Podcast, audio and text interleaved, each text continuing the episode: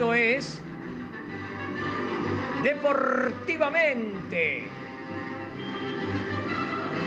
Todo el deporte nacional e internacional y la actuación de los argentinos por el mundo.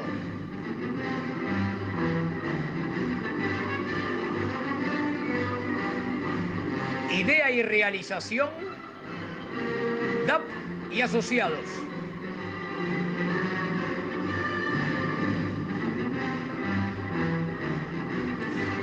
Hoy en Deportivamente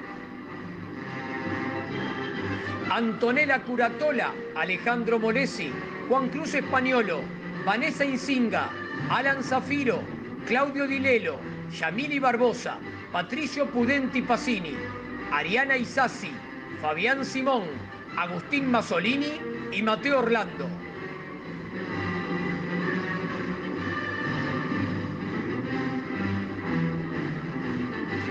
Auspician este programa Oribán, diseño gráfico y desarrollo web.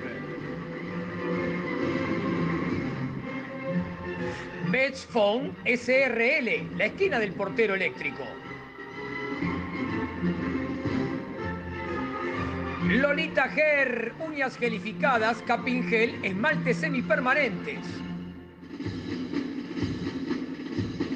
Mason Hockey Argentina, fundas, bolsos, palos, equipos de arquero, accesorios. Deporte Argentino Plus, informaciones, reportajes, notas, fotos, videos, crónicas y estadísticas. El Club de Emprendedoras, asesoría, cursos, soluciones digitales para impulsar tus emprendimientos. RNI Consultores Independientes, equipo especializado en telecomunicaciones, energía, medio ambiente y seguridad social. Aquí comienza Deportivamente por MG Radio. Adelante equipo. Muy buenas tardes y después de las trompetas y de los saludos y de la presentación comercial, le damos la bienvenida a todo el equipo, pero hoy vamos a abrir con algo distinto. Antes de presentar a cada uno de los integrantes del grupo, decimos que hace minutos, 15 por lo menos, Nadia Podoroska acaba de ganar la final de Saint-Malo en Francia, 4-6, 7-5 y 6-2. Y la información viene fresquita porque alguien que está en el estadio, va, en el complejo, porque no es un estadio muy grande, en el complejo ese de tenis, nos mandó la información para acá. Así que con esa información, Vamos. saludo al grupo, Juan, Anto, equipo, ¿cómo están? ¿Qué tal? Buenas tardes, ¿todo bien? Hola, buenas tardes, hermoso. La verdad que es impresionante. Muy lindo día, ¿eh? muy lindo día. Aparte está lindo porque ya empezó el calorcito, se siente la primavera cerca. Sí, tal cual, tal cual. Re lindo día. Ayer estuvimos tomando solcito en la terraza. Eh, a la noche nos hicimos una, unas patas de la parrilla. Así que, que nada, se, se vienen sintiendo las vibras de- del calor. Eh, ¿Qué les parece si hoy vamos a darle a Yami que nos diga las vías de comunicación, pero vamos a hacer al mismo tiempo con el público una compulsa? Hoy hubo en hockey, en el programa de Sobre la Bocha, muchísimos mensajes. Vamos a ver si en Deportivamente puede haber más todavía. ¿Te parece, Yami, decir las vías de comunicación? Buenas tardes. Hola, buenas tardes equipo, ¿cómo están? Sí, claro, vamos a arrancar y bueno, me parece que hoy me van a poner a trabajar porque sí, en, sobre la bocha hubo un montón, explotaron los mensajes y bueno, vamos a ver qué pasa en Deportivamente. ¿Cuáles son las vías de comunicación?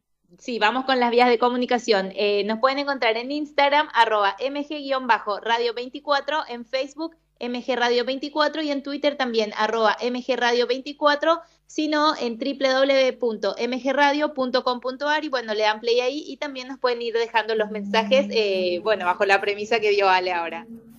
Anto, ¿le das la bienvenida al equipo? Dale. Claudito, ¿cómo estás? ¿Todo bien? Bien, ¿cómo anda, Tonita? ¿Todo bien? Bien, todo bien. Acá andamos disfrutando el calor. El señor, eh, acá el, el locutor Alan, ¿cómo anda? ¿Cómo le va? ¿Cómo le va, señorita Antonella? ¿Cómo le va al equipo? ¿Cómo le va a todos los oyentes? Acá contento de ¿Contento? formar parte. Sí, contento de formar parte una vez más de este equipazo que informa, alegra y trae felicidad a cada familia. Agustín, ¿cómo, cómo le va? ¿Anda por ahí? ¿Cómo anda, santo equipo? ¿Cómo andan todos? Muy buen domingo. Contento, como decía Alan, de estar acá nuevamente. Estuvimos un poco ausentes, pero acá volvimos con toda la información. Bueno, Vanessa, que no, no va a querer hablar, pero la saludamos, Vanessa, nuestra productora. O- o- obviously. Ya. Así que, que bueno. Ale, ¿a vos cómo te va? ¿Todo bien? Bien, eh, hoy tuvimos un programa interesante sobre la bocha. Tuvimos la voz de Luciana Aymar, que hasta ahora no había aparecido en los 28 programas en todo el ciclo. Bien. Recordando el Mundial de Hockey del 2010, donde las chicas salieron campeonas y el viernes se cumplieron 10 años. Y es un año, es un mes de recordaciones, porque a fin de mes vamos a tener Sydney 2000, que se cumplen 20 años. Eh, hubo muchos mensajes y fue muy lindo. La verdad, cuando da un programa así y se continúa con el otro, es como que hay mucha energía dando vuelta, está piola. Claro. sí, Y la verdad que en, en un programa que hacen ustedes de hockey, sacar a la mejor jugadora de la historia, no solo de Argentina, sino de la historia del hockey, la verdad que es un orgullo enorme. Sí, sí. Igual no nos vamos a quedar atrás con Deportivamente porque tenemos notas, tenemos recordaciones, tenemos una nota rara, distinta, no rara, sino Sí. distinta, ¿no, Juan? Sí, sí, la verdad que eh, De muy lejos. de muy lejos, en un lugar muy especial, eh, está nuestro entrevistado, no vamos a decir el nombre todavía, pero ya se van a enterar, en un lugar muy especial que, que ya, ya van a ver. Está que- un poco de todo. claro, ya, ya lo van a ver. ya lo van a ver.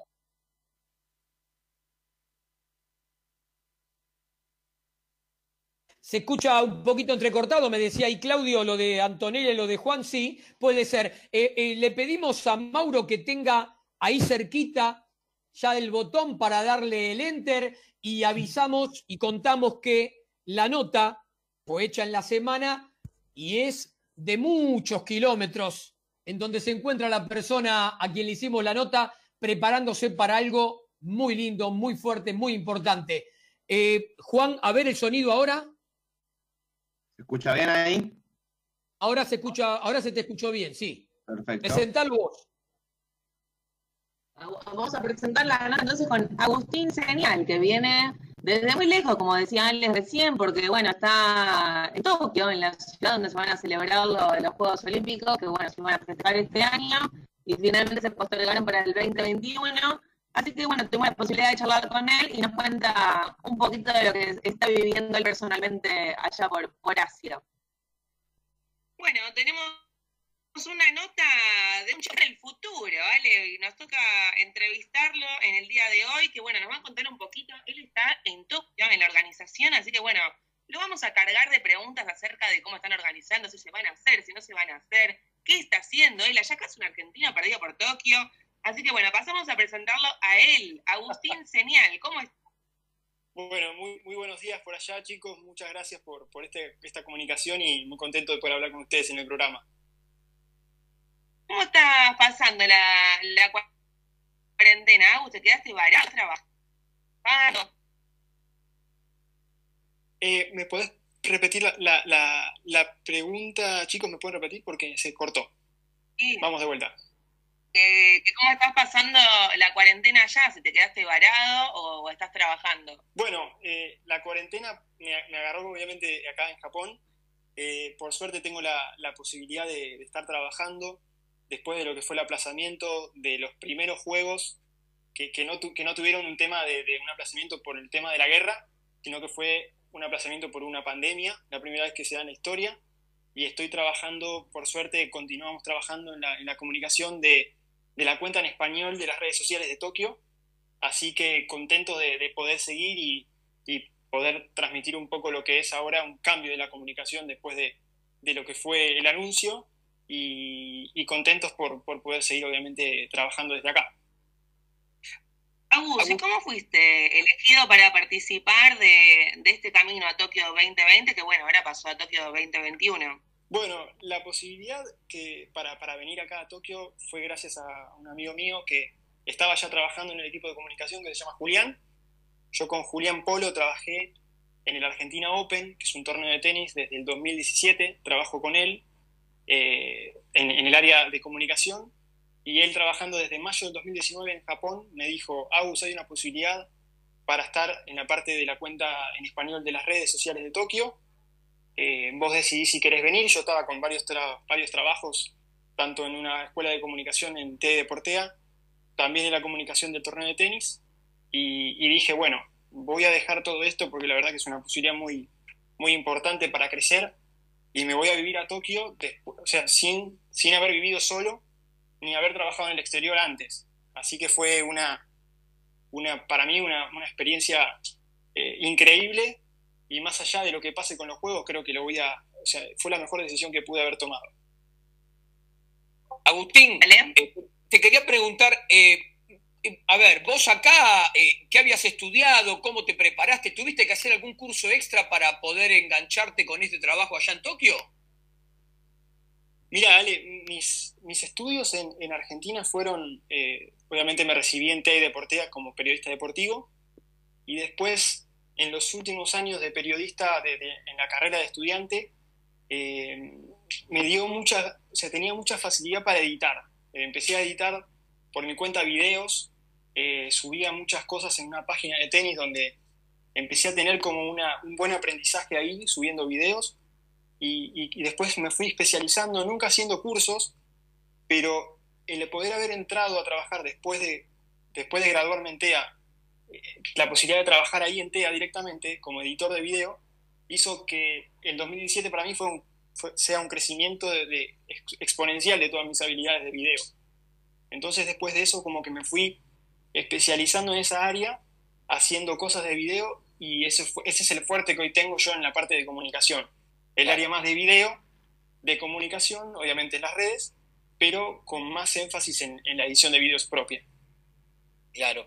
Eh, ¿Cómo realizan justamente los videos, los micros? ¿Hay un equipo de producción? ¿Quién elige los temas? ¿De qué manera se editan después? ¿Cómo se va haciendo eso? ¿Van pasando por las diferentes sedes? ¿Cómo es? Bueno, vale, esa es una buena pregunta teniendo en cuenta dónde estoy que saca en Japón. No es nada fácil poder lidiar a veces con, con, la cultura que ellos tienen. De, por ejemplo, yo antes en, algún torneo de tenis, por ejemplo, no necesitaba validar tanto qué se hacía y qué no. Obviamente esto es una gran organización, entonces uno tiene que seguir las reglas de qué cosas se pueden cubrir y qué no, que a veces desde arriba te dicen hay determinado evento, hay determinado, determinada comunicación que se puede dar ahí, y después cada, cada pieza, cada edición que tenga que hacer, la tiene que validar el equipo japonés, que es el equipo de comunicación acá, y después de ese proceso que a veces lleva mucho tiempo y es engorroso por muchas aprobaciones, por sponsors y demás, termina viéndose en las redes, pero no es nada fácil lidiar en una sociedad completamente distinta, donde a veces quizás eh, o es bueno o es malo, pero ellos no, no, como que no conciben el gris. Ellos necesitan que sea 100% como, como ellos pidieron, y si hay algo que no está, eh, que, está diferente al, pedido, puede que te, lo hayan, que te lo hagan cambiar. Así que es, un buen aprendizaje eso de, de poder como eh, las órdenes que te dan, poder, poder aceptarlas. Claro. Agus, ¿cómo, ¿cómo, ves la, la, organización y si esta nueva fecha cambia en algo la preparación de los juegos? La, la, fecha no cambió mucho porque va a ser el, el próximo año, creo que se, se, ha modificado solamente un solo día con respecto al año pasado, que, eh, eh, con respecto a este año, perdón. Y nos, nos estamos preparando o sea, de la misma manera en la que nos veníamos preparando, obviamente después de marzo, que fue el aplazamiento de los Juegos, el, nivel de comunicación bajó, o sea, no el nivel, sino que la intensidad, pero ahora está volviendo de a poquito a, volver a, esa intensidad que, había en marzo, porque hace poco se celebró este conteo que tienen acá en los Juegos Olímpicos que se llama One Year to Go, donde se celebra que falta un año para los Juegos. Es el primer Juego Olímpico donde se celebra el One Year to Go dos veces. Así que fue como una, una buena, un buen aprendizaje para nosotros poder ver cómo podemos lidiar con, con, un nuevo año y con, con qué, cómo podemos comunicar esas cosas ¿no? para, para, para, el próximo año. Ojalá que sean los juegos más, más emocionantes. Vamos a tener una, una buena eh, misión nosotros de demostrar que, que, van a ser los juegos más emocionantes de, del mundo quizás porque le vamos a dar una, imagen al mundo que, que, pudimos ganarle a la pandemia, si es que todo se da bien, obviamente. Agus, ¿y qué, qué dicen las autoridades gubernamentales sobre la posible o no realización de, de los juegos? Porque acá, viste, estamos como, ya se suspendieron los de, la juventud, que son dentro de otros dos años, y ahora Sí. está como, quizás no se animan a decirlo, ¿ok? Quizás vos, eh, estando en el lugar, tenés alguna otra información. Sí, esa decisión del, del, del COIC de suspender los Juegos Olímpicos de Senegal fue, fue algo inesperado, me imagino, para, para todos los atletas, porque hay muchos jóvenes que se van a perder de, de esa posibilidad de estar en un Juego Olímpico de la Juventud y, y una generación de, de- de atletas muy talentosos no va, no va a poder estar. Obviamente fue algo que a nivel económico habrá repercutido en el COI, pero lo- las, las señales que, que- que manda el COI es que los juegos se, se están haciendo, se van a hacer, y nosotros estamos preparados para, para poder enfocarlo. La única comunicación que, que sé por vía de- del Comité Olímpico Internacional es que eh, si hay o no vacuna, no es como una obligación que tiene el COI para realizar los Juegos Olímpicos. O sea que hay, hay, hay varios protocolos de deportes acá en Japón que se están llevando adelante, como un protocolo de, de fútbol con, con, distinto, con distintas formas de, de poder ingresar, de la gente, de, de los jugadores, cómo, cómo se tienen que comportar. Así que me imagino que varios en estos eventos deportivos están, están probando cosas para llevarlas a los juegos si es que todavía no hay una vacuna eh, a nivel mundial para, para, poder erradicar el coronavirus. Así que me imagino que, va a ser un desafío. Obviamente si, si, aparece la vacuna va a ser algo eh, muy, muy bueno para Japón y si no, eh, vamos a ver cómo, cómo se puede organizar a nivel, a nivel sanitario. Agustín, te toca justo hablar con dos personas que hemos estado por Tokio. Contale a la gente cómo es vivir en Tokio y, y, qué cosa te sorprendió, qué cosa te sacó de foco. Bueno, acá hay, hay un montón de cosas positivas que tiene la, la cultura. Desde las cosas mínimas, por ejemplo, me sorprende mucho lo que es el transporte.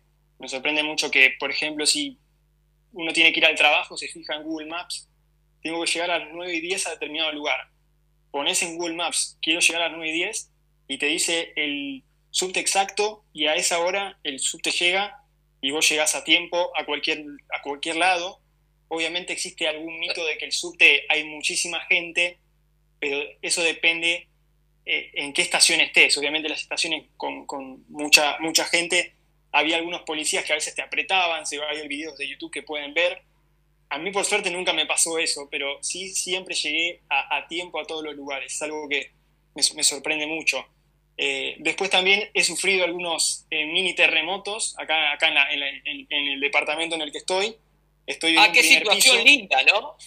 Situación que, que parece, si, si, uno se pone a, a, pensar un poco, los que me han pasado por suerte, es como una, una mínima vibración en el, en el, piso, pero es algo que, que, no, que no pasa a mayores por suerte porque está muy controlada la situación acá y hay un sistema de, en el celular mismo, aunque no tengas wifi y datos, te sale una notificación y muchas veces de los terremotos me ha pasado a la madrugada y hay, te pegas un susto porque no solamente tengo el, el, mi celular, sino que el otro del trabajo. Y empiezan a sonar de una Ay. forma a la cual después no te puedes dormir. A la, a, son, pasan cinco segundos, uno trata de meterse quizás por abajo de alguna mesa o, o algo que sea resistente, ese, ese, según el protocolo que te dicen, pero después eh, termina pasando rápido y después no te puedes dormir. Porque claro, es algo que suena... ¿En qué, que tenés, ¿En qué piso estás, Agus? Porque ahí todos lo, los edificios son de 30 pisos para arriba. Exacto, bueno, eh, aunque no lo crean, estoy en el primer piso. Estoy en el primer Ah, piso. bueno. Exacto. En realidad en el piso 2, porque ellos en la planta baja eh, la, no, no la llaman pi- eh, planta baja, sino que es piso 1 y Claro, yo la estoy en el piso cosa 2. Dependiendo del nivel, el, el- el piso en el que estés, el precio del edificio, del, de- del alquiler es mayor.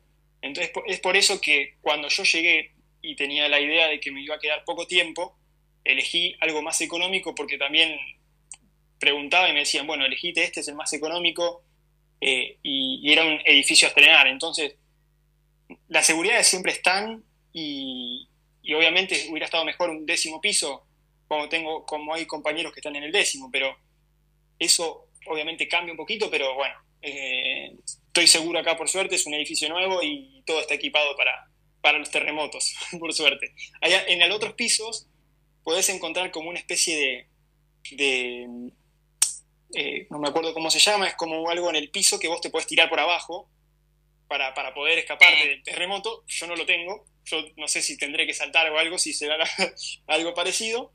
Pero, no, esperemos que no. No, no, y, y otra de las cosas de, naturales que uno puede encontrar son los tifones. El fin de semana pasado hubo un tifón acá en el sur de Japón, si mal no recuerdo, que bueno, la gente siempre, eh, los protocolos son muy buenos porque evacúan muy rápido la gente del lugar y, y evitan muchos riesgos naturales que Japón los ha afrontado un montón. El del 2011 fue, fue duro para ellos el, y, y el, el, terremoto de Japón y ya están bastante equipados para que esas cosas no le vuelvan a pasar de esa magnitud. ¿Qué es lo que más extrañas de acá de Argentina y, y cómo te comunicas con tu familia? Bueno, una de las cosas que, que más extraño es el mate. Eh, les contaba antes en, en, la previa, chicos, que yo había venido con la intención de no quedarme tanto tiempo, por eso dije, bueno, está mi amigo Julián acá en, en la parte de comunicación conmigo, en la oficina, vamos a tomar mate juntos, porque él tiene mate y, y está todo equipado. Pero bueno, lo que pasó con esto del aplazamiento hizo que yo estoy trabajando de forma remota desde marzo en mi casa, por eso no estoy yendo a la oficina, entonces estoy tomando poco mate. Extraño un poco el mate y extraño obviamente la cocina más casera. Imagínense una persona que, que nunca ha vivido solo, empezar a cocinar solo, y esto del trabajo remoto, aunque no lo creas, es más tiempo de, en casa para, para, para, cocinar, así que es eh, un buen aprendizaje hasta quizás empezar a aprender a cocinar un poco la, la cocina japonesa.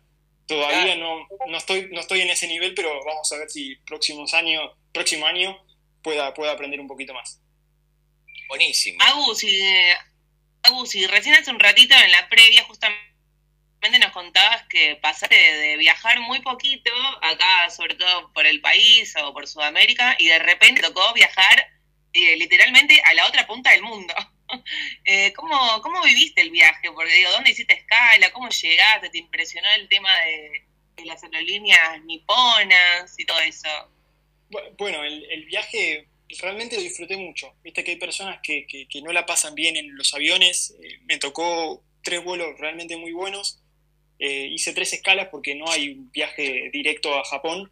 Eh, hice el primer viaje de Buenos Aires hasta San Pablo, de San Pablo a Frankfurt y de Frankfurt a Japón. Fueron más o menos entre las escalas y todos unas 42 horas de, de vuelo, pero, pero realmente disfruté mucho. Ahí eh, traté de, o, de, leer un libro o de estar con, con música eh, y además poder conocer un poco los, los aeropuertos. Había tenido la posibilidad de viajar una sola vez en mi vida, que había sido el año pasado, de, de Buenos Aires a Bélgica, para trabajar en el torneo de tenis de, Amberes. Y esa había sido una muy linda experiencia para mí, entonces fue como, en la previa me, sirvió, me sirvió el hecho de, de, saber cómo me tenía que guiar para viajar a un viaje tan largo y preparar un viaje tan largo. Así que eh, contento, contento de poder viajar y uno lo, lo, disfruta. Obviamente, estar tanto lejos de la familia fue difícil ese, ese último saludo, pero después la verdad que, que, que, lo disfruté, lo estoy disfrutando mucho. La verdad que es un lugar donde ah, creo te que preguntaron, te preguntaron pasta, pasta or chicken ahí en el, en el aeropuerto. Ay, no, no me acuerdo, ¿sabes no, que no, no, me acuerdo ni siquiera lo que, lo que comí? Creo que, creo que comí pasta, porque soy bastante fan de la, de la pasta. Eh, bien, pero... acá Curatola Molesi también, somos bien, bien de la pasta, bien tanos. Bien, bien. Eh, me encanta, me encanta la pasta, así que creo que fui por eso. Y, y, después creo que en el último, en el último viaje a Japón me dieron algo de sushi, me parece, porque ya empiezan a como a combinar, bueno, depende del el lugar, te dan algo parecido a la, a la, cultura. Entonces me parece que ya me empecé a, a, involucrar con la cultura japonesa desde, desde el avión. Me va a gustar. Agradecemos un montón la comunicación, ya para vos son retarde, no sé, así que, que, bueno, te pedimos disculpas por ver esta eh, franja horaria que tenemos de diferencia, pero bueno, es lo que nos toca. Y esperemos no, que, bueno, la próxima vez te tengamos en el piso. No, que aparte, desde acá hasta los juegos me parece que lo podemos tener un poco de vez en cuando como un corresponsal allá, porque está bueno esto sí. de, de, estar informado in situ qué pasa. Cuando Aunque sea con audios, capaz porque quiera. ahora me imagino se van a empezar a acelerar los tiempos de la organización y va a estar más, más atareado. Pero bueno, Cu- Cuando quieran, vamos a estar en comunicación para, para poder hacer algo más cercano a, a- a los juegos, si es que obviamente eh, el, el trabajo está a una intensidad no, no tan alta. Obviamente estoy dispuesto a, a poder hablar con ustedes, chicos. Fue un placer para mí.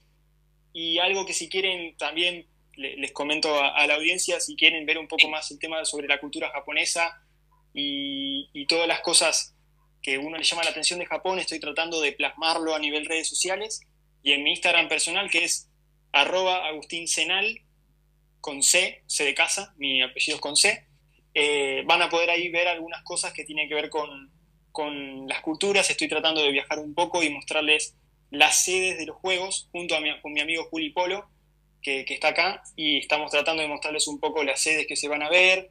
Eh, hicimos hasta ahora unos tres capítulos, el primero fue el Estadio Olímpico, el segundo fue un viaje por el tren Yurikamome, que es un tren muy conocido acá, que es sin conductor y donde visitamos las distintas sedes de, de la bahía de Tokio. Y el último capítulo fue una visita a la ciudad de Fujisawa, donde vimos la sede de Vela, donde va a estar Santiago Langa y Ce- Cecilia Carranza el próximo año, si, si los juegos obviamente se terminan dando. Así que es algo que, que los dejo ahí en las redes para, para que los vean y ojalá que tengan ahí un gran domingo en en el programa, chicos. Buenísimo, Agu, muchísimas gracias. Entonces, eh, para recordar, arroba Agustín Senal, la pueden, la poder encontrar y bueno, ver Exacto. toda su tarea que está haciendo ahí con, con los videos y poder conocer un poquito más acerca de, de la realización de los juegos que esperemos, obviamente, que se den. Estamos todos desesperados porque, porque se hagan. Así que, que bueno, Agu, muchísimas gracias por la comunicación. Eh, a ustedes muchas gracias por todo, realmente disfruté el- el- las preguntas que, que me pudieron hacer y, y un- muy contento de poder hablar con ustedes, chicos. Abrazo grande. Un abrazo grande. Ahí tuvimos a Agustín Senial. ¿Quién es Agustín Senial? Un argentino que está trabajando para la organización que trabaja y que justamente tiene proyectado los Juegos Olímpicos de Tokio del año que viene. Esperemos que se hagan. ¿Y este argentino de qué se encarga? De las redes sociales en español. Como lo escucharon, es muy argentino, habla castellano como nosotros, decía ahí que extrañaba el tema del mate, se fue hace unos meses y por poquitos meses, estando allá, vino la cuarentena con el tema esta de la pandemia mundial y automáticamente se quedó porque se le alargó el trabajo hasta el año que viene. Por lo que él mismo también decía, eh, va a ver si a fin de año lo dejaban viajar unos días para la Argentina a poder estar un poco con su familia, agarrar algunas cosas más y llevarse para allá a Tokio, porque en caso de que se hagan los juegos, él va a estar presente y va a seguir trabajando. Antes de que vayamos con el corte de la radio, decimos algunas cositas cortitas del tenis también de hoy. El torneo de Kitzbühel, el de Austria, en el ATP, esta mañana el argentino Horacio Ceballos, armaplatense, hizo dupla con el catalán Granollers, pero perdieron la final.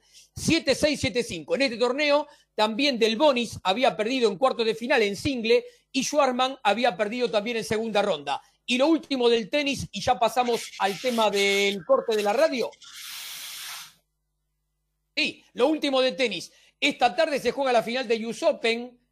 Dominic Thiem con Alexander Zverev en masculino. Ayer Osaka en el femenino le ganó a Zarenka 1-6, 6-3 y 6-3. Y mañana vuelve el tenis en Europa, el ATP 1000 de Roma, polvo de ladrillo. Preparando lo que la otra semana va a ser Roland Garros. Si es en Europa, polvo de ladrillo, ¿quién va a estar? Nadal. Es importante para los que lo vemos por la tele. Vamos, Mauro, con el corte de la radio. Retornamos en minutitos nada más con Deportivamente por MG Radio.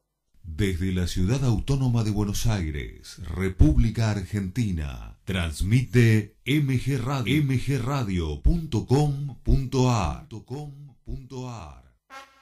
El Círculo de Entrenadores Personales te ofrece un plan a tu medida. Entrenamiento para la salud y para deportistas de alta competencia. Comunicate en nuestra página en Facebook, Círculo de Entrenadores, arroba Professional Trainer, Círculo de Entrenadores Personales y viví mejor. Mabel Rodríguez, profesora de canto para principiantes. Trabajo corporal para prevenir la fatiga vocal, enfocado a docentes de jardín y primaria. Comunicate a nmabelr.hotmail.com. Animate con Mabel Rodríguez.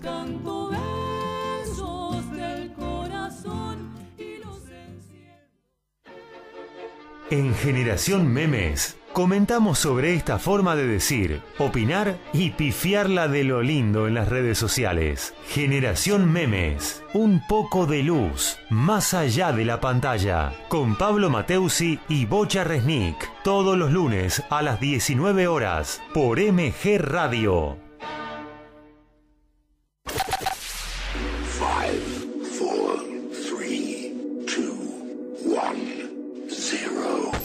Todos los martes, abre la disco. Abre la disco. Un viaje al pasado con música que para vos está siempre presente. Abre la disco. El programa que todas las semanas llega a tus oídos de la mano de Gustavo Rubín. Abre la disco. Un momento único. Un momento para vos. Un momento verdaderamente genuino. Abre la disco. Los martes a las 21 por MG. Los sentimientos, las sensaciones viven en MG Radio. Solo para románticos les propone un viernes diferente. Conduce Ezequiel y lo disfrutan todos. Solo para románticos. Los viernes a las 19 horas por MG Radio. Para cuidar tu cuerpo y mente, MG Radio tiene el programa que vos esperabas. El Templo del Alma, con Diego Esteban y un destacado equipo de profesionales. El Templo del Alma, los viernes a las 21 horas en MG.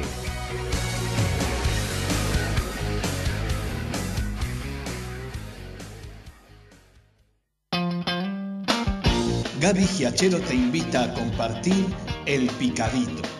Deportes y buena música. Escuchalo todos los sábados de 11 a 13 en MG Radio, la radio de Villurquiza.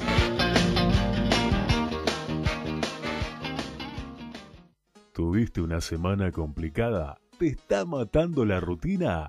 Desenchufate todos los sábados de 19 a 21 horas con Descontracturados por MG Radio. Viví, sentí, disfrutá sobre la bocha y toda la info del hockey sobre césped. Sobre la bocha con Claudio Dilelo y Equipazo los domingos a las 13 por MG Radio. En MG Radio ya no hay horarios. Encontrá todo el contenido en anchor.fm. On demand, las 24 horas.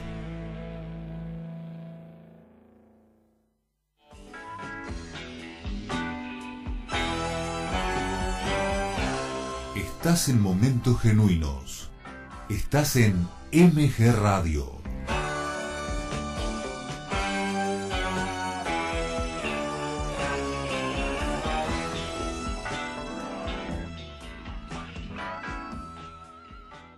Quince horas, seis minutos.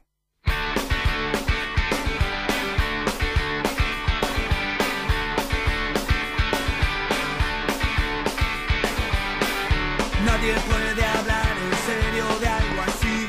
Nadie puede. Volvemos, segundo bloque deportivamente y vamos a meterle porque tenemos una cantidad de información impresionante. Primero vamos a ir con una sección que volvió la semana pasada, Mujer Destacada, y hoy obviamente vuelve a tener su lugar.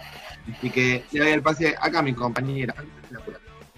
Bueno, hoy vamos a hablar de Florence Chadwick, una nadadora que, bueno, está su historia en el, libro Cuentos de Buenas noches para Niñas Rebeldes, vamos a, citarlo, obviamente, porque vamos a leer para que nadie se sienta ofendido. Eh, para leer entonces la historia de esta nadadora. El océano era el lugar favorito de Florence. Sus padres la observaban desde la playa mientras nadaba y nadaba y nadaba. Era tan buena nadadora que esperaban que la eligieran para competir en los Juegos Olímpicos de Los Ángeles. Pero a Florence no le gustaban la- las piletas, le parecían aburridas. Adoraba sentir el agua fría del mar, sentir la corriente, cuidarse de los tiburones, encontrar su propio ritmo entre las olas. Amaba nadar hacia lo desconocido. Aguas abiertas, solía decir, nunca sabes con qué pez te puedes encontrar o cómo puedes o cómo podrían cambiar las condiciones. Que podía nadar más lejos que casi cualquier otra persona, Florence no era considerada una atleta profesional. Los nadadores profesionales solo nadaban en piletas y a Florence no le gustaban. Así que aceptó un trabajo como secretaria en Arabia Saudita. Cuando no estaba trabajando, nadaba en el Golfo Pérsico. Guardó cada centavo que pudo porque tenía en, eh, una, mete- una meta en mente. Un día cruzaré nadando el Canal de la Mancha. Cuando estuvo lista, Florence usó todos sus ahorros para comprarle a su papá un boleto de avión de California a Francia. Contrató un bote para que pudiera seguirla mientras ella cruzaba nadando el canal para animarla y darle bocadillos por el camino. Aún era de noche cuando saltó al agua y comenzó a nadar. Flores se convirtió en la primera mujer en cruzar a nado el canal de la Mancha en ambas direcciones, así como también la primera en nadar los estrechos de Gibraltar, Bósforo y Dardanelos. A veces fracasaba, pero nunca dejó de buscar nuevos canales para cruzarlos. Flores nació el 9 de noviembre de 1918 y falleció el 15 de marzo de 1995 en Estados Unidos. Así que bueno, esa fue la historia de la mujer destacada del día de hoy. Bueno, perfecto, excelente la mujer destacada de hoy. Y vamos, Alan, con los avisos, ¿te parece? Dale. Claro que sí, vamos a agradecerle Hola. a nuestros amigos. Sí, ¿me escuchan? ¿Me escuchan bien ahí? Hola, ¿sí? ¿Me escuchan? Sí, se escucha. Ah, bueno, bueno, bueno, quería comentarles que gracias a nuestros amigos de Joriban, diseño gráfico y desarrollo web, podemos hacer posible este programa semana tras semana. Es un- en una era donde estar presente es lo más importante, nosotros nos encargamos de mostrarte en el mundo. No pases desapercibido, tenés que estar, tenés que ser y tenés que mostrarte. El mundo te espera. Entra a su sitio web www.joriban.com.ar. También es momento de agradecerle a nuestros amigos de Best Phone SRL, la esquina del portero eléctrico. Todo lo que buscas para soluciones en redes, encontralos en un solo lugar. Presidente Perón 2999, esquina Ecuador. Ale. El Club de Emprendedoras ayuda a mujeres a descubrirse para potenciar sus emprendimientos y alcanzar sus objetivos. Brindan asesorías y cursos online. Crea y potencia tu negocio. Sitio web www.elclubdeemprendedoras.com en el Instagram, arroba el Club de Emprendedoras, presenta a Agustín con historias para el recuerdo. Agustín. Así es, Ale, gracias. Eh, la historia del recuerdo de hoy es que el 28 de agosto del 2004, Argentina, o mejor dicho, la selección de básquet, ganó la medalla de oro en Atenas, esa tan recordada medalla, con, con unos Juegos Olímpicos históricos para lo que es nuestro país. Eh, Argentina tuvo una fase de grupos regular en la que terminó primero con tres partidos ganados y dos perdidos.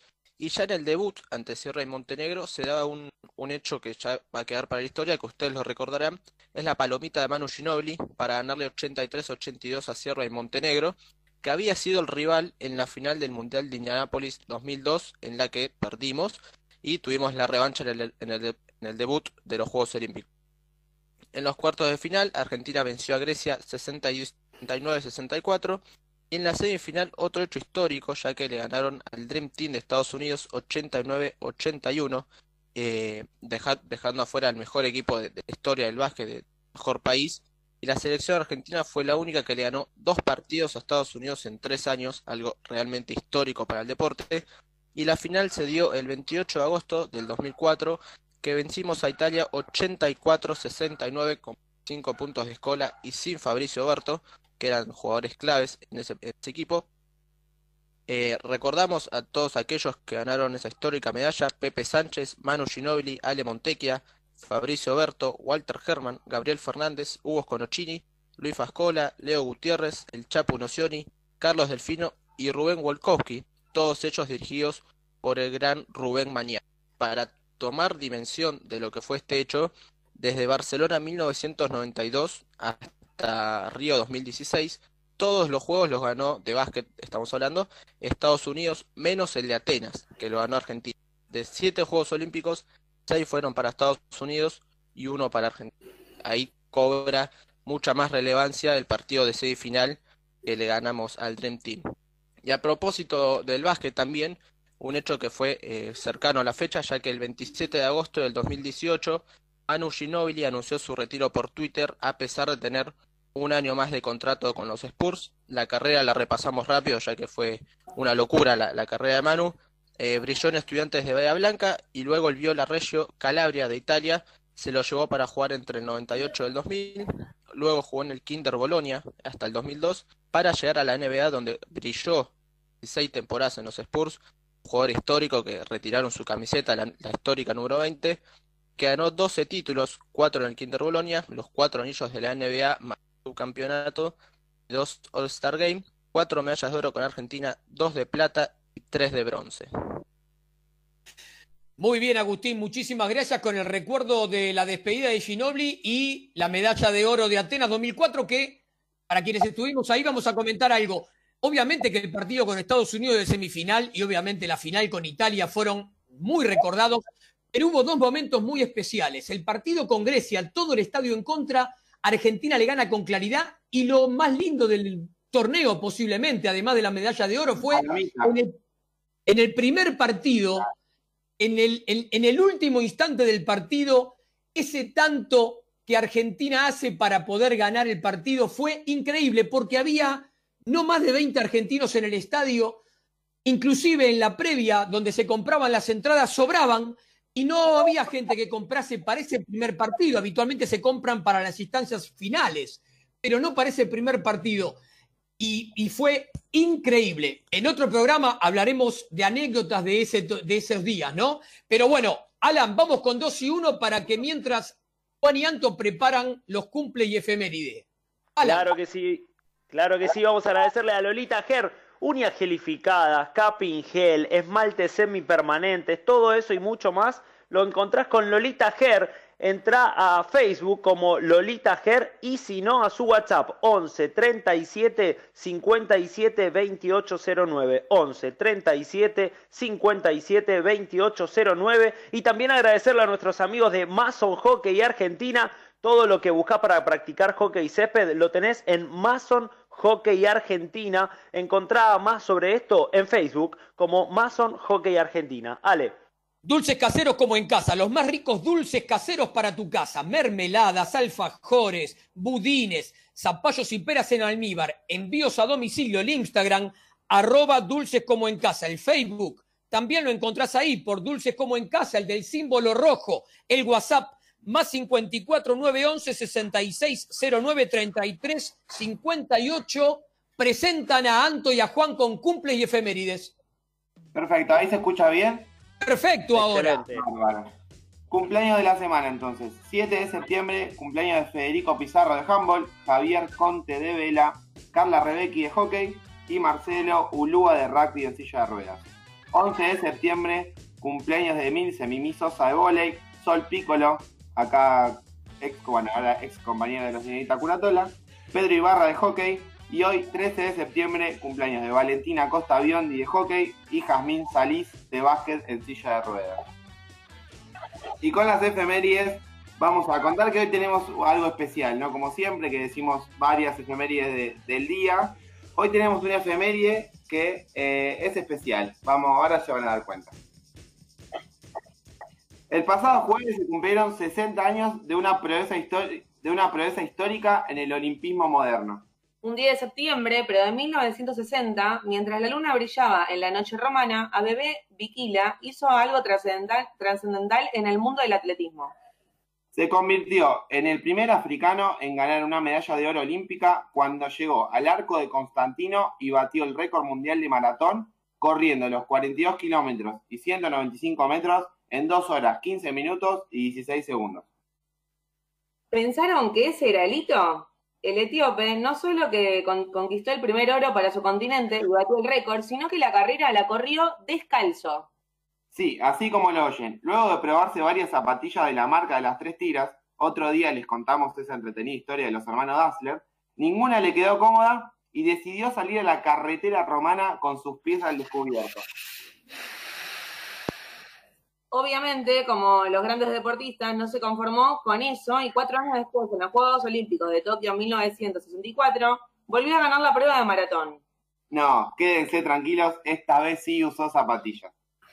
Y después voy a agregar dos, eh, dos efemérides más de, la semana también. Eh, el pasado viernes 11 de septiembre se cumplieron 43 años de la consagración de Guillermo Vilas en el Abierto de Estados Unidos, que es el actual US Open que, que hoy se juega la final, al derrotar a Jimmy Connors por 2-6, 6-3, 7-6 y 6-0. Y también el mismo viernes, como ya lo escucharon en el programa anterior de Sobre la Bocha, se cumplieron 10 años del título de las Leonas en el Mundial de Rosario 2010, con una lucha Aymar soberbia, la verdad, que tuvi- tuvieron, tuvimos el honor de escucharla hace un ratito nomás en el programa anterior.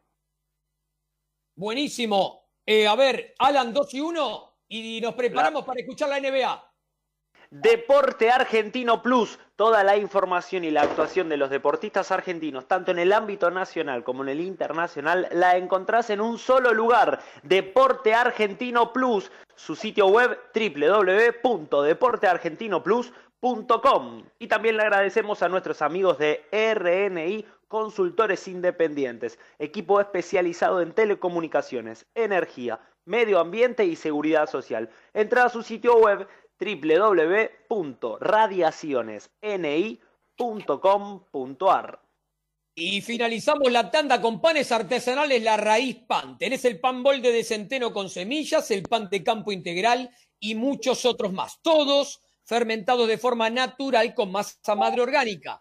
Cada pan es único, pero tienen algo en común, son panes de verdad. Entrada al Facebook, lo buscás y lo encontrás por La Raíz Pan o en el Instagram, arroba La Raíz Pan, presenta la NBA con Mateo.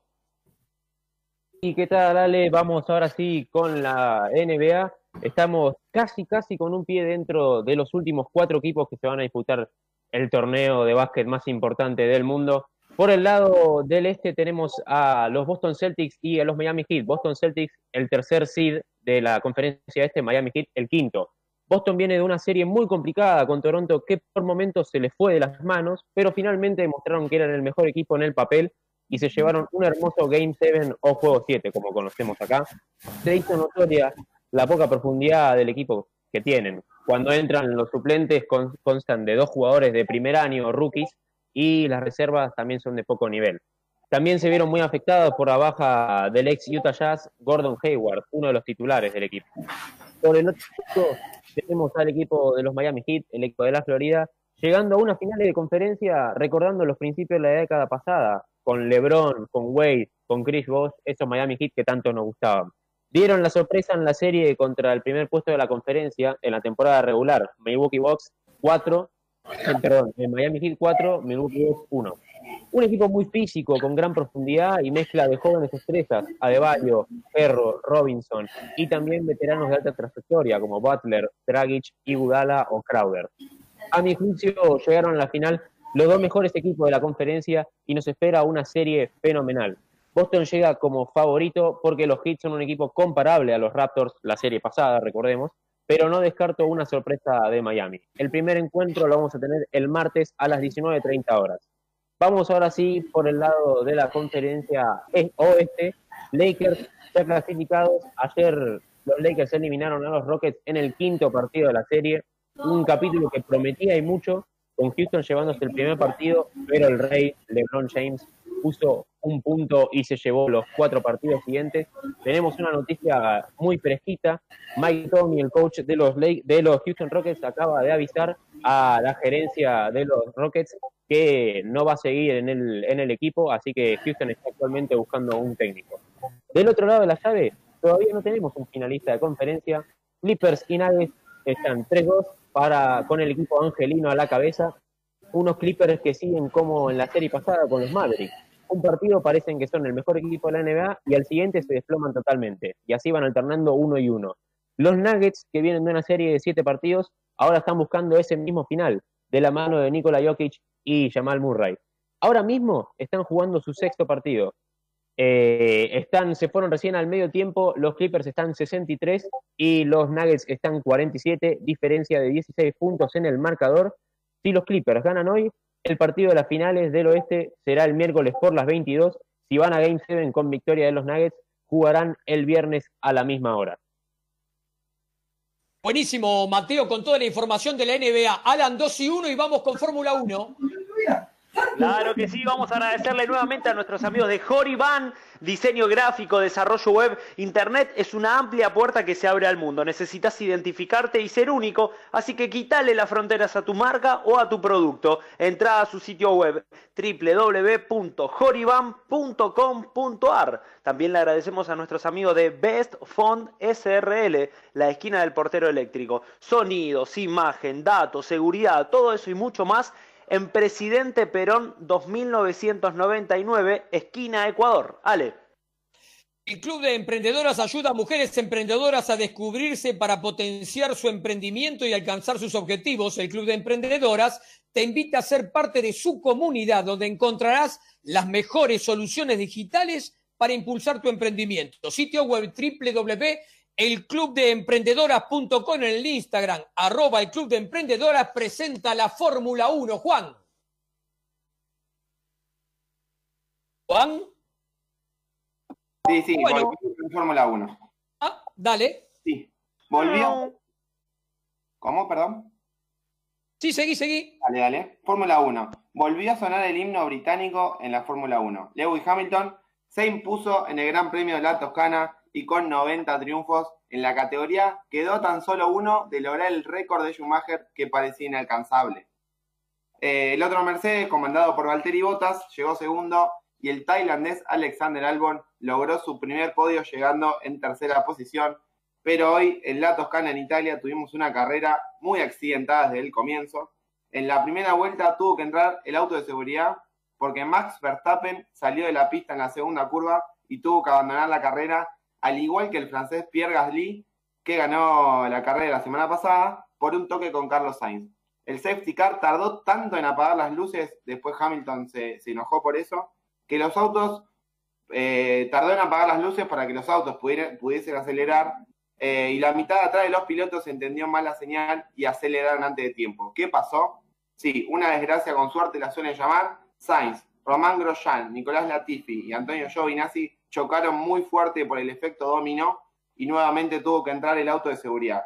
Pero esta vez hubo bandera roja, al igual que la semana pasada, y la carrera se detuvo por 20 minutos. En la etapa final de la carrera, otra bandera roja y suspensión momentánea de la carrera, porque Lance Troll perdió el control de su auto y como había peligro de incendio de motor, como así bien lo explica el reglamento, las autoridades lo aplicaron y una nueva salida desde la línea de partida se hizo realidad. Los Mercedes dominaron la pista desde que se reanudó la carrera y la escudería alemana se aleja en el primer puesto del campeonato de constructores. Datazo, en la carrera número 1000 de Ferrari en la Fórmula 1 que se cumplieron hoy, Leclerc y Vettel no pudieron darle una alegría al cabalino rampante y terminaron octavo y décimo respectivamente. La verdad, para los hinchas de Ferrari, Juan, es una desazón ver que arranquen ya el comienzo de la carrera uno quinto y otro decimocuarto, y que encima no entran en el podio en Italia. Pero bueno, lo dejamos ahí. Eh, Alan, vamos dos y unos y después vamos con los mensajes de Yamili. Dale, claro que sí, vamos a agradecerle a nuestra amiga, a Lolita Ger. Tus manos en muchas ocasiones son el primer contacto con otra persona. Entonces, que tus manos estén bellas siempre. Entra al Facebook Lolita Ger o contactate por el WhatsApp al 11 37 57 2809. Anota 11 37 57 2809. Mason Hockey Argentina. Fundas, bolsos, palos, equipos de arquero, accesorios, todo esto y mucho más encontralo en Mason Hockey Argentina. Chusmea su Facebook también como Mason Hockey Argentina. Dulces caseros como en casa, los más ricos dulces caseros para tu casa. Tenemos mermelada de manzana, pera, zapallo, naranja, mandarina, tomate. Envíos a domicilio, zapallos y peras en almíbar, son riquísimas. En el Instagram, arroba dulces como en casa. El Facebook, dulces como en casa. El del símbolo rojo. El WhatsApp más 54 911 66 09 33 58. ¡Qué dulzura! Dulces como en casa presenta los mensajes con Yamili. Sí, vamos a empezar a leer eh, los que venían eh, apareciendo al principio del programa. Saludamos a Kevin de Devoto, Camila Almagro, María. Marte Urquiza nos decía, todos los domingos hago doblete, así que acá me tienen para escuchar las novedades de todos los deportes. También saludamos a María Elina que nos dice, aplausos para los chicos del programa anterior que hoy los escuché y me hicieron linda compañía. Bueno, muchas gracias María Elina. También saludamos a Juana, a Lía, a Cookie que nos dejaban sus mensajes y bueno, Jerónimo nos decía, qué linda experiencia desde Tokio. Gracias por compartir con los oyentes, por la nota que escuchamos. Eh, también Julia Liniers y Dayana de Palomars eh, nos dejaban sus mensajes por la nota que, bueno, que habíamos hecho. Eh, Israel de Ballester, Denise y Camila también nos dejan sus mensajes. Saludos para todos. Muchas gracias por estar ahí. Alan, manda un mensaje que voy con la información del fútbol argentino. Claro que sí, vamos a agradecerle entonces a, también a Deporte Argentino Plus. Toda la información y la actuación de los deportistas argentinos en el ámbito nacional como en el internacional la encontrás en Deporte Argentino Plus. Entra al sitio web www.deporteargentinoplus.com o en su Twitter también como arroba deporteargplus. Esta semana vuelve la actividad en la Copa Libertadores de América y los argentinos van a jugar los cinco equipos el mismo día. Vamos a pasar revista al cronograma de partidos. Jueves 17 en el horario de las 17 horas por el grupo F Racing en Avellaneda frente a Nacional de Montevideo. Recordamos que los dos van punteros con seis puntos y esa misma zona la integran Estudiantes de Mérida de Venezuela, Alianza Lima de Perú hay que tener cuidado con los positivos que vienen dando en el, equipo nacional de Montevideo. Ese mismo día, jueves, a las 19 horas por el grupo G, Defensa y Justicia, que está sin puntos, reciben Florencio Varela a Delfín de Ecuador, que tiene un solo punto. También en la zona están Santos de Brasil con seis puntos y Olimpia de Paraguay con cuatro. A la misma hora, por el grupo de San Pablo, recibirá a River. En esa zona también está Liga Universitaria de Quito y Binacional de Perú. Todos los equipos tienen tres puntos. Y ese mismo día se completa con otros dos partidos. A las 21 por el Grupo H, Libertad de Paraguay, que tiene seis puntos, recibirá en la cancha de Cerro Porteño a Boca, que tiene cuatro puntos. También integran la zona independiente de Medellín de Colombia, sin unidades, y Caracas de Venezuela, que tiene un solo punto.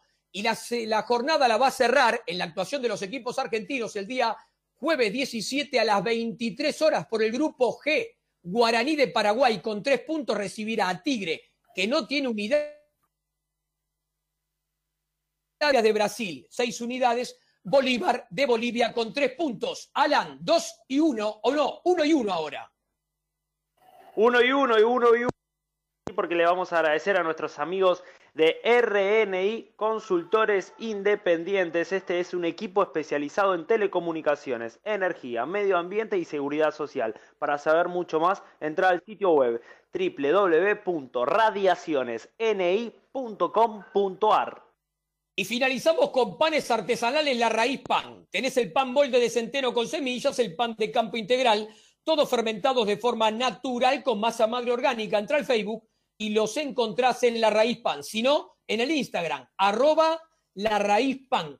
Eh, Juan Cruz, un momento distinto. Dale, eh, una algo nuevo que, arranca el programa, eh, se nos ocurrió hacer una sección con el equipo que se llame Momento Redes. ¿Qué significa esto? No sé, alguna noticia divertida, algún tuit divertido de algún deportista, de algo que haya pasado en las redes sociales en la semana. Hoy voy con tres. Laura Clark, la jueza que fue golpeada involuntariamente por Djokovic, fue amenazada por los fanáticos del serbio y debió restringir su perfil de Instagram de público a privado. No le salió a responder rápidamente y dijo, estimados fans, gracias por sus mensajes positivos. Recuerden también que la jueza de línea que fue golpeada por la pelota también necesita el apoyo de nuestra comunidad. Ella no ha hecho nada malo en absoluto, les pido que la apoyen y la cuiden especialmente durante este tiempo. A su vez, Nick Kyrgios, eh, el extravagante tenista australiano, que siempre le hemos escuchado hacer cosas divertidas, cosas raras, eh, realizó una polémica encuesta en su Twitter tras el hecho que descalificó a Nole del US Open. Dijo, póngame a mí en el lugar del incidente del bromista. ¿Cuántos años de suspensión me caerían si golpeo a una alcanzapelota sin querer en su garganta? El 52% de sus seguidores que votaron eligieron la opción 20 años. Y por último, Eh, algo que pasó en las redes también en la semana, Brian Rosso, el remero argentino, publicó en su Twitter un mail que le mandó la Asociación Argentina de Remeros Aficionados, en el que le comunicaron que no le iban a considerar más como parte de la selección nacional luego de los seis meses de suspensión que cumplió por no acatar el plan de entrenamiento. Excelente, excelente momento redes con Juan Cruz. Mauro, 10 segundos de música y volvemos, dale.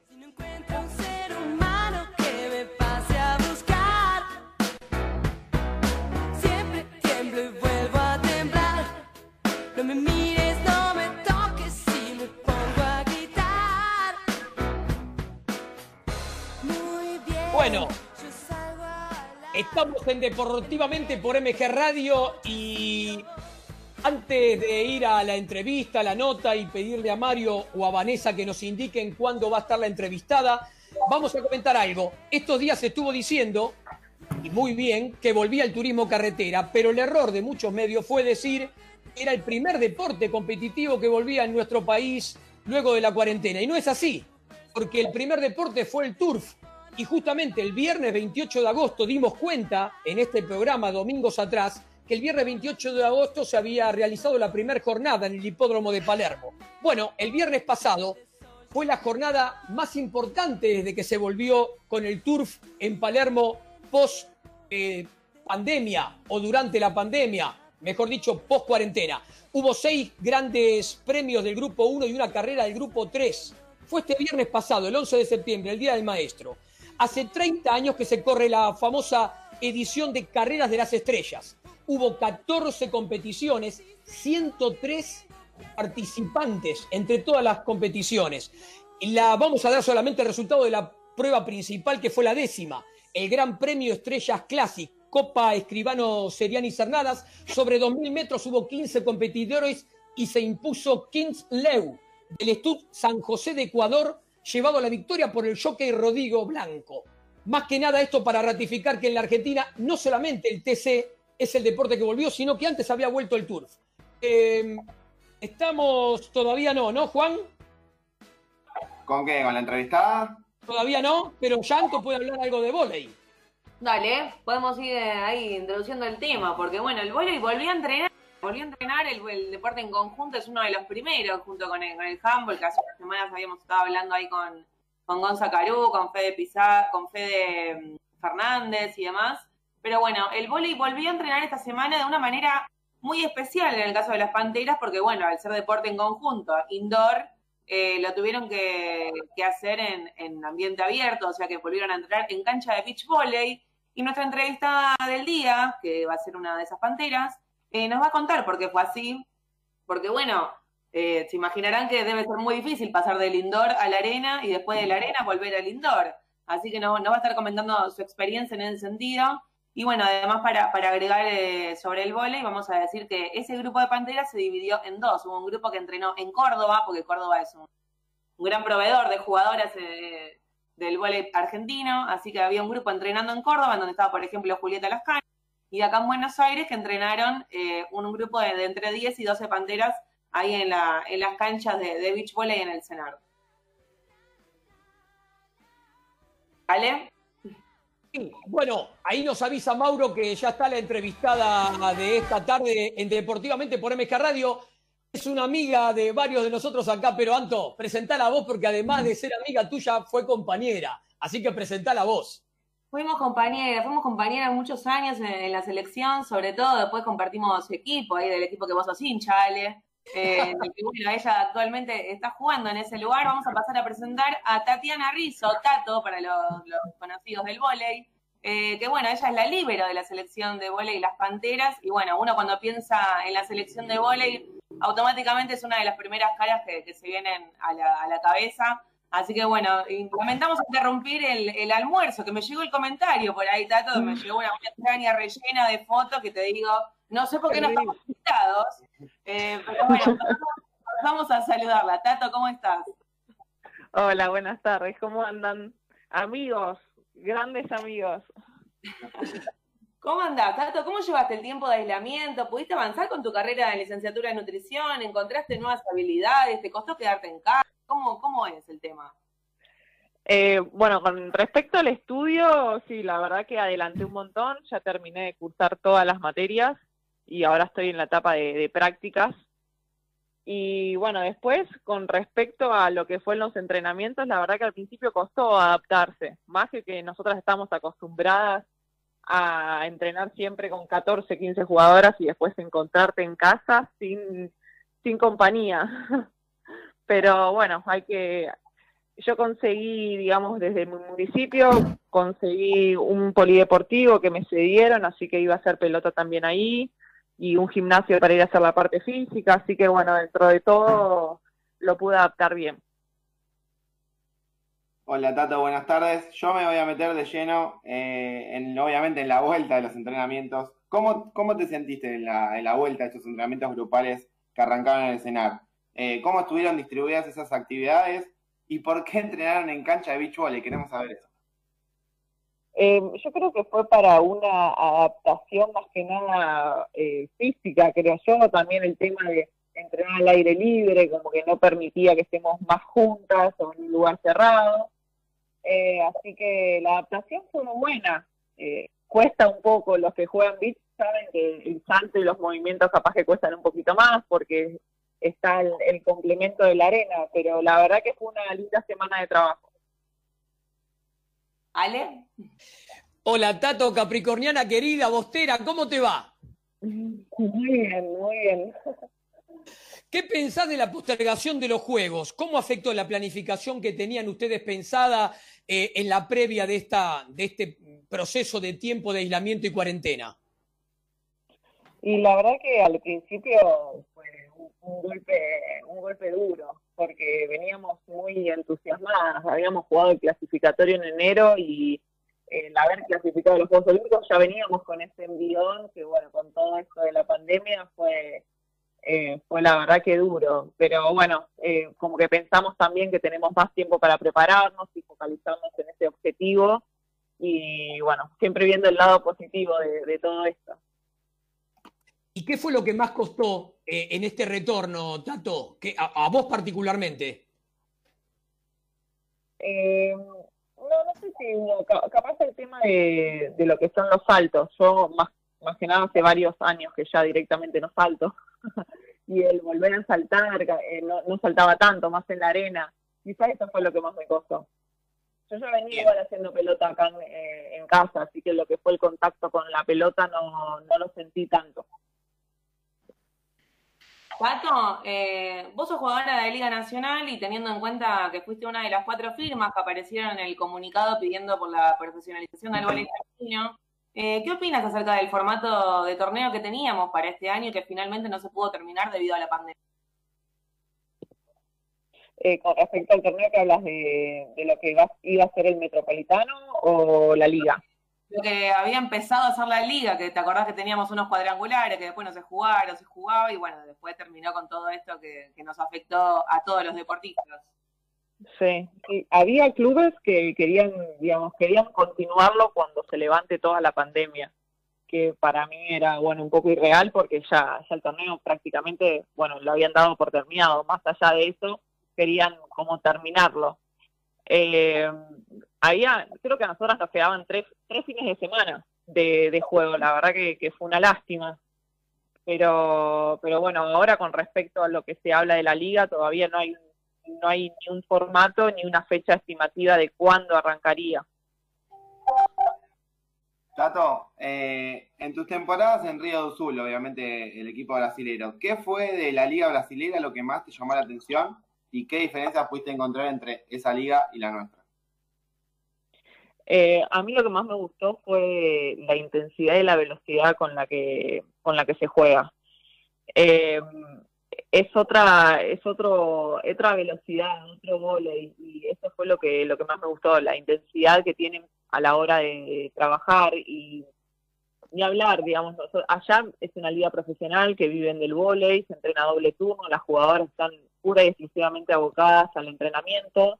Nosotros, por ejemplo, estábamos en el partido de Santa Catarina, o sea, cada vez que jugábamos de visitante teníamos que tomarnos un avión e ir a San Pablo o a Río de Janeiro, donde quedaban los otros, eh, los otros equipos.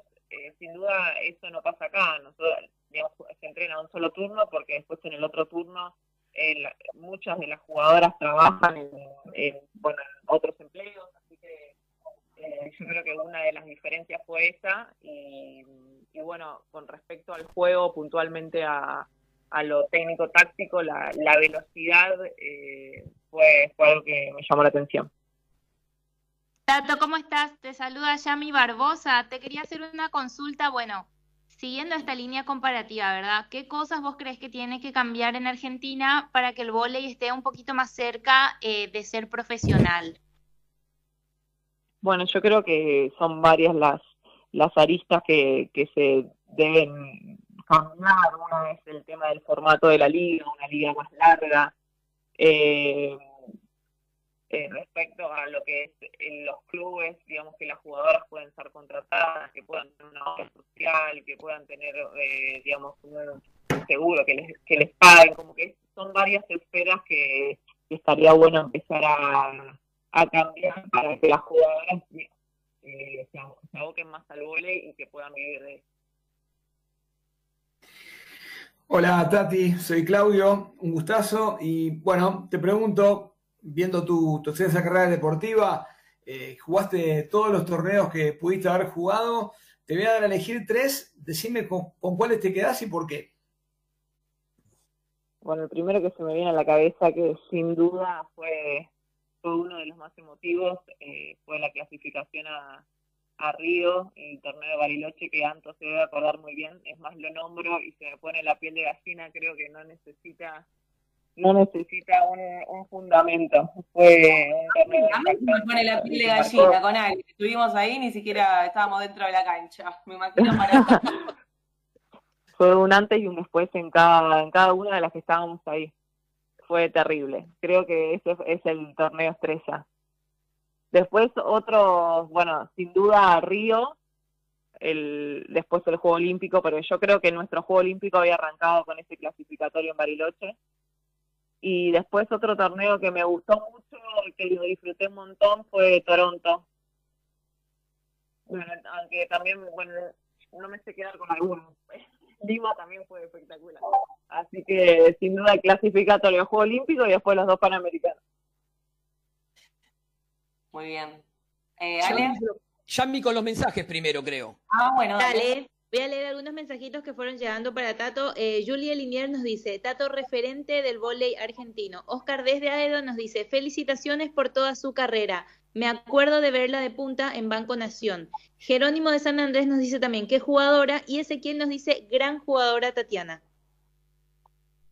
Otra, bueno, muchas gracias a todos los, los que mandaron mensajitos y bueno, fue otra otra jugadora la que era de punta. Ya quedó, ya quedó en, el, en el recuerdo. ¿Cuándo fue ese cambio de, de punta a libero, Tato? El último torneo que jugué fue la Liga con Boca en el 2015. Igual, ya desde, tirábamos ahí la pelota de la punta y Tato hacía todos los puntos mano y afuera. igual ya en selección desde el 2012, que había comenzado Guillo Orduna, ya ahí ya estaba haciendo el proceso de, de libero, entrenando libero, pero en el club seguía de, de punta. Pero Claro. bueno, ese en el marzo del 2015 fue el último torneo que jugué. Ale. Eh, Tato, eh, justamente con el paso de los años pasaste a ser un símbolo, no solamente en el club, sino, sino en las Panteras.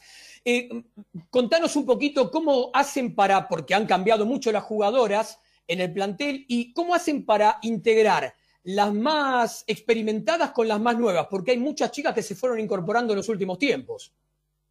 Sí, la verdad que ya hace varios años. En realidad lo que fue más que nada después de Río hubo un recambio importante. Eh, lo bueno que se viene haciendo trabajos buenos de base y las jugadoras, hoy en día tenemos, no sé, una Vicky Mayer, una Bianca Farriol o Dani Bulach que tienen un potencial que la verdad que le, le preguntás la edad y no parecen, no aparentan tener 17, 18, 19 años. Así que, y creo que por lo menos desde mi rol como jugadora, una de las más grandes, para no decir la más grande, siempre me acerco, les hablo mucho, les suelo hablar mucho, la- las aconsejo, las ayudo en los entrenamientos y capaz que muchas veces a veces se bajonean, entonces bueno, trato de ayudarlas desde ese lado. Tato, y en cuanto obviamente al presente de Boca en este momento de aislamiento, ¿cómo son los entrenamientos? Eh, ¿cómo, ¿Cómo andan con ese tema? Nosotras con Boca entrenamos todos los días, o bueno, yo ahora no, pero este, el equipo sigue entrenando con todos los días vía Zoom con el preparador físico desde el comienzo de la cuarentena hasta el día de hoy. Así que en ese sentido eh, estuvieron, estuvimos bien organizados. Además tenemos reuniones con los psicólogos, grupales, individuales, para llevar todo este momento emotivo que muchas veces estás bien y a veces te agarra con un poco de bajón y bueno, tenemos el acompañamiento de ella, además de la nutricionista, así que eh, se armó como un, lindo equipo de, trabajo, lo organizaron bien. Ahí Claudio, Claudio en, la previa de la nota, porque bueno, hicimos acá una, una investigación a modo de FBI, obviamente fui la encargada por ser la que más te conoce, Tato, eh, y encon- encontramos una nota bastante vieja del año 2014, que estábamos en el Mundial en Italia, y me acordaba yo un poco, pero leí la nota y no lo podía creer, que habías rendido dos, dos exámenes eh, ahí en, en pleno, en pleno Mundial, antes del partido con República Dominicana incluso, antes del desayuno, y nada, queríamos que cuentes un poquito cómo es eso, ¿no? De ser estudiante eh, y a la vez atleta de, de alto rendimiento. Yo creo que, bueno, la carrera la estudié a distancia, salvo los finales que eran presenciales, pero eso me permitía, la verdad, estar eh, en otro país y poder coincidir con el, con el cambio de horario, porque a veces el parcial era en un determinado horario, bueno, me tenía, tenía que madrugar o levantarme muy temprano o, levantarme a la madrugada para poder rendir. Eh, y la verdad que eh, fue un sacrificio, eh, creo que la organización es clave. Yo si bien vos hablabas del 2014, yo arranqué a estudiar la carrera del 2013 y recién la estoy, es- la estoy terminando ahora. Me llevó un poco Claro. más de tiempo que capaz que lo debería pero la verdad que yo estoy muy contenta con, con todo lo que pude hacer y, y lo que me permitió también vivir y disfrutar todo lo que lo que yo estaba haciendo. Claro. Bueno, primero, antes de hacerte la última pregunta, quería obviamente saludarte por el Día del Maestro, que fue el viernes, y bueno, sos profe de educación física. Sé que Sí, ustedes tienen otro, día, el 17, pero bueno, el 11 se, se estila saludar a, todos lo- los docentes, así que feliz día. Muchas gracias. Eh, la- vamos con la última. ¿Qué sueños te quedan por cumplir, Tato? Sabías que la otra vez me habían preguntado lo mismo en una charla que había tenido por Zoom y yo creo que ya hace un par de años que, que mi sueño es seguir disfrutando de lo que hago. Y, por ejemplo, ahora que arrancamos a entrenar, yo era el domingo y yo estaba armándome la mochila entusiasmada con querer arrancar a entrenar y, y creo que eso es lo que me motiva y eso es lo que, lo que quiero seguir soñando. Que el vóley me... seguir disfrutando del vóley. Eh, creen que uno muchas veces después puede poner torneos y estar en torneos o clasificar o ganar torneos, pero creo que hoy en día lo que yo priorizo es, o mi gran sueño es seguir disfrutándolo. Qué, qué lindo mensaje, ¿no? Para toda la gente que, que practica el deporte. Eh, bueno, Tato, te, te agradecemos eh, el momento que te tomaste. Sa- Sabemos que estabas ahí con, con tu familia eh, almorzando, pero bueno, te hiciste un lugarcito para nosotros, así que nada, te agradecemos de parte de todo el equipo y te mandamos un beso grande. Esperemos verla, verlas pronto ahí por la tele jugando con las Panteras. Bueno, muchas gracias a todos y bueno, lo- les mando un beso muy grande. Ahí está, gracias. Bueno, ahí está, pasaba la, la palabra de Tato Rizzo, Ale, Ale fan, admirador de Tato, porque bueno, Tato juega en Boca actualmente y bueno, además de, de estar en las Panteras, ¿no? No, y aparte muy lindo, muy lindo el mensaje del final, ¿no? Fíjate que no planteó un título o un torneo determinado, disfrutar lo que se hace, ¿no? En este tiempo tan extraño que nos tocó vivir a todos y nos toca vivir a todos este año raro, eh, con la cuarentena y con la pandemia, que alguien hable de disfrutar lo que se hace realmente creo que tiene un valor bárbaro. Eh, ¿Qué te parece, Anto, si vamos con eh, tiempo solidario? ¿Estás ahí, Yami? Sí, estoy, Ale. Ah, Bueno, eh, les voy a comentar un poquito. Tenía planificado eh, hablar de otra cosa, pero bueno, lastimosamente, eh, durante el día de ayer estuve leyendo una noticia que me pareció eh, mejor, ¿verdad? Poder brindarle eh, mi tiempo acá en el programa a la misma. Eh, bueno, en el Club Daón, el sector de hockey sufrió unos robos y ataques de vandalismo en lo que sería, entre comillas, la casita del tercer tiempo y el depósito eh, de algunos materiales que contaban, eh, que contaba el equipo. Para poder mejorar estos espacios del club. Eh, ellos, obviamente, ¿verdad? Subieron la denuncia, apelaban a la solidaridad de todos para poder denunciar y repudiar, ¿verdad? Este tipo de actos que, sufrieron ahí. Y bueno, también estuvieron subiendo imágenes y un pequeño listado de cositas que, están precisando en el club, porque bueno, estos espacios, si bien tienen la cancha, estos espacios que son externos ya a lo que es el deporte, eh, se suele hacer mucho a pulmón, suelen ser las comisiones de padres junto con la comisión de hockey que lo hacen, como digo, a pulmón para poder eh, darle a las jugadoras, ¿verdad?, estos espacios eh, extradeportivos donde pueden compartir y recibir a otros clubes. Entonces, bueno, fue muy triste lo que pasó eh, ahí con ellos, eh, así que, bueno, utilizo este espacio eh, para dejar la información del club, eh, el teléfono y las redes sociales, ya que, bueno, estaban precisando de nuevo, ¿verdad? Si alguien puede eh, ir de nuevo a donar algunos materiales de construcción, artículos de cocina eh, y cableado que, que pueda servir para, bueno, pues que ellos puedan poder, eh, que ellos puedan volver a reponer esto que, que se les fue arrebatado. Eh, las redes sociales del club, el Instagram es arroba clubdaom, D-A-O-M, arroba clubdaom y arroba hockeydaom. Si no, tienen el teléfono del club que es 4633-2583 para, bueno, poder acercarse, poder ver de qué forma pueden eh, seguir sumando, ¿verdad? Eh, para poder seguir ayudando eh, después de, esto que, les pasó. Muy bien, Yami, muy bien, muy bien, y está muy bien ahí apoyar a la gente de Daón y ayudarlos en lo que se pueda. Alan, ¿estás atento con el 2-1 o voy con 1-2? Vamos a ir. El Club de Emprendedoras. El Club de Emprendedoras ayuda a mujeres a descubrirse para potenciar sus emprendimientos y alcanzar sus objetivos. Brindan asesorías y cursos online. Crea y potencia tu negocio, sitio web www.elclubdeemprendedoras.com en el Instagram, arroba el Club de Emprendedoras, vos con dos y vamos con fútbol europeo. Dale, vamos a agradecerle a Joriban, diseño gráfico, desarrollo web. Internet es una amplia puerta que se abre al mundo, así que tenés que identificarte y ser único. Quintale las fronteras a tu marca o producto. Entrada a sitio web www.joriban.com.ar y a nuestros amigos de Best Phone SRL, la esquina del portero eléctrico, sonidos, imagen, datos, seguridad, todo eso y mucho más en Presidente Perón 2999, esquina Ecuador, Ciudad de Buenos Aires. Tenemos seis minutos, metemos fútbol europeo y después dos y uno. Juan Cruz y Claudio. Dale. Gracias, Ale. Y Europa Nation League tenemos, tuvimos, arrancó esta semana, mejor dicho, la semana pasada arrancó, fin de la semana pasada, una especie de Copa Europa en cuotas. Bueno, arrancó el 3 del 9 y jugaron primera fecha entre el 3 y el 5, Juan. La primera noticia fue el 4 a 1 de Portugal a Croacia en Lisboa, sin CR7. ¿Saben por qué no estuvo CR7? Por una infección en el pie, por una picadura de abeja, por eso no estuvo presente. Y en la segunda fecha volvió, eh, Cristiano fue 2 a 0 de visitante a Suecia con un doblete de él y se convirtió en el único jugador en la historia del fútbol europeo en pasar los 100 goles con su selección. Bien, pro Cristiano, bueno, la zona linda, la de Alemania, España, Ucrania y Suiza, ¿no, Juan? Sí, Alemania de local empató 1 a 1 con España, mientras Ucrania le ganó 2 a 1 a Suiza. Y en la segunda fecha Alemania vuelve a empatar de visitante, ahora con Suiza 1 a 1, mientras España le hizo 4 a Ucrania en casa con un doblete de Sergio Ramos.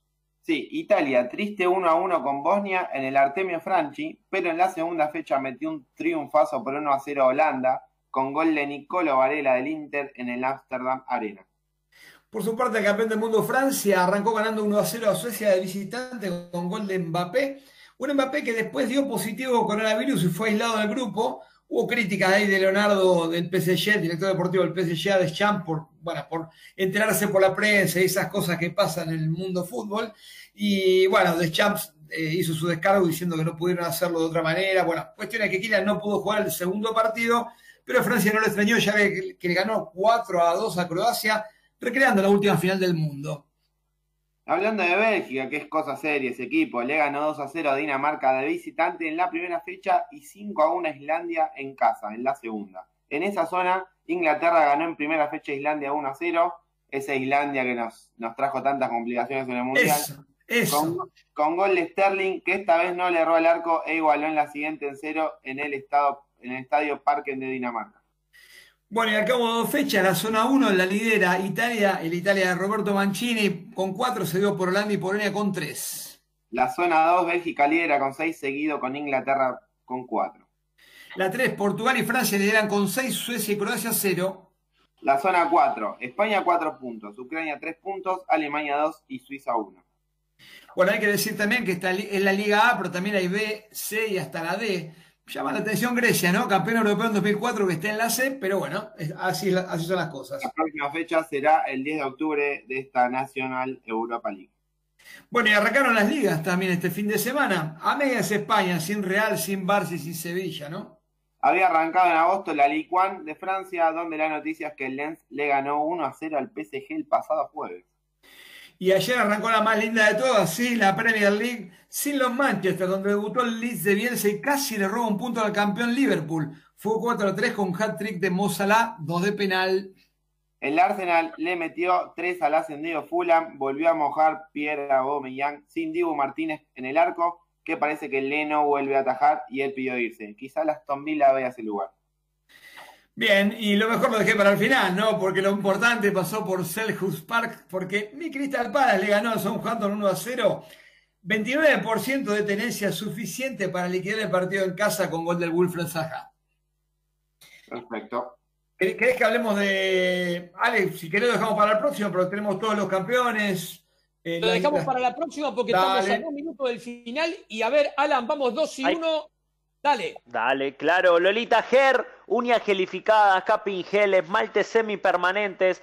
Todo esto y mucho más con Lolita Ger al 11 37 57 2809. 11 37 57 2809. Y también agradecerle a nuestros amigos de Mason Hockey Argentina. Fundas, bolsos, palos, equipos de arquero, accesorios. Encontralo todo esto y mucho más en Mason Hockey Argentina en su Facebook también, como Mason Hockey Argentina.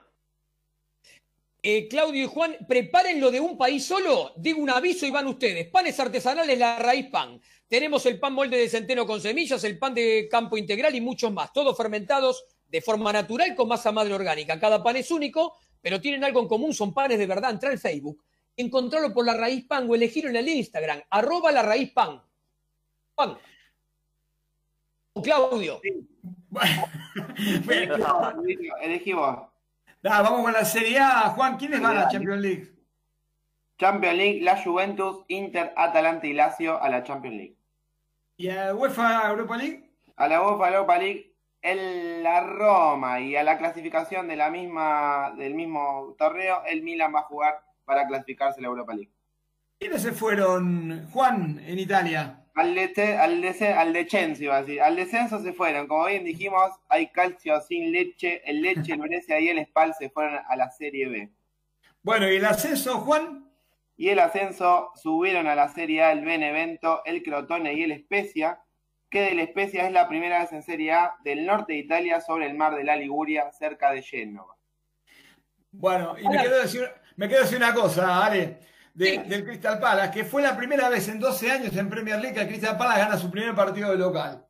Buenísimo, Alan. Vamos con 2 y 1 antes de que nos saquen del aire. Dale, 2 y 1 y finalizamos. De- Deporte Argentino Plus, reportajes, crónicas, notas, fotos, estadísticas, todo esto y mucho más en su sitio web www.deporteargentinoplus.com. Y a nuestros amigos de RNI Consultores Independientes, este es un equipo especializado en telecomunicaciones, energía, medio ambiente y seguridad social. Entra al sitio web www.radiacionesni.com.ar. Para la merienda que vamos a ir preparando y después ver la final de US Open, mermelada, Papito. budines, alfajores, zapallo y Pérez en almíbar. Envíos a domicilios donde dulces caseros como en casa. Los más ricos dulces caseros para tu casa en el Instagram. Arroba dulces caseros como en casa. Facebook. Dulces caseros como en casa, el del símbolo rojo. WhatsApp Más 54 911 66 09 33 58 y nos preparamos para ver el US Open. Acordate que esta semana tenemos el ATP de Roma, tenemos la Copa Libertadores con los equipos argentinos y debemos la información del rugby para la semana que viene con los Pumas y el yachting que Santiago Lange y estuvo compitiendo ya en, este, en estos días en Europa, en un torneo junto a Cecilia Carranza como dupla. Pero tenemos que terminar, ya son las 16, así que los esperamos a todos el domingo que viene, 14.30 deportivamente por MG Radio. No te lo Chau. pierdas. Chau, chau. Adiós. Chau, chau. Donde quieras, desde cualquier lugar.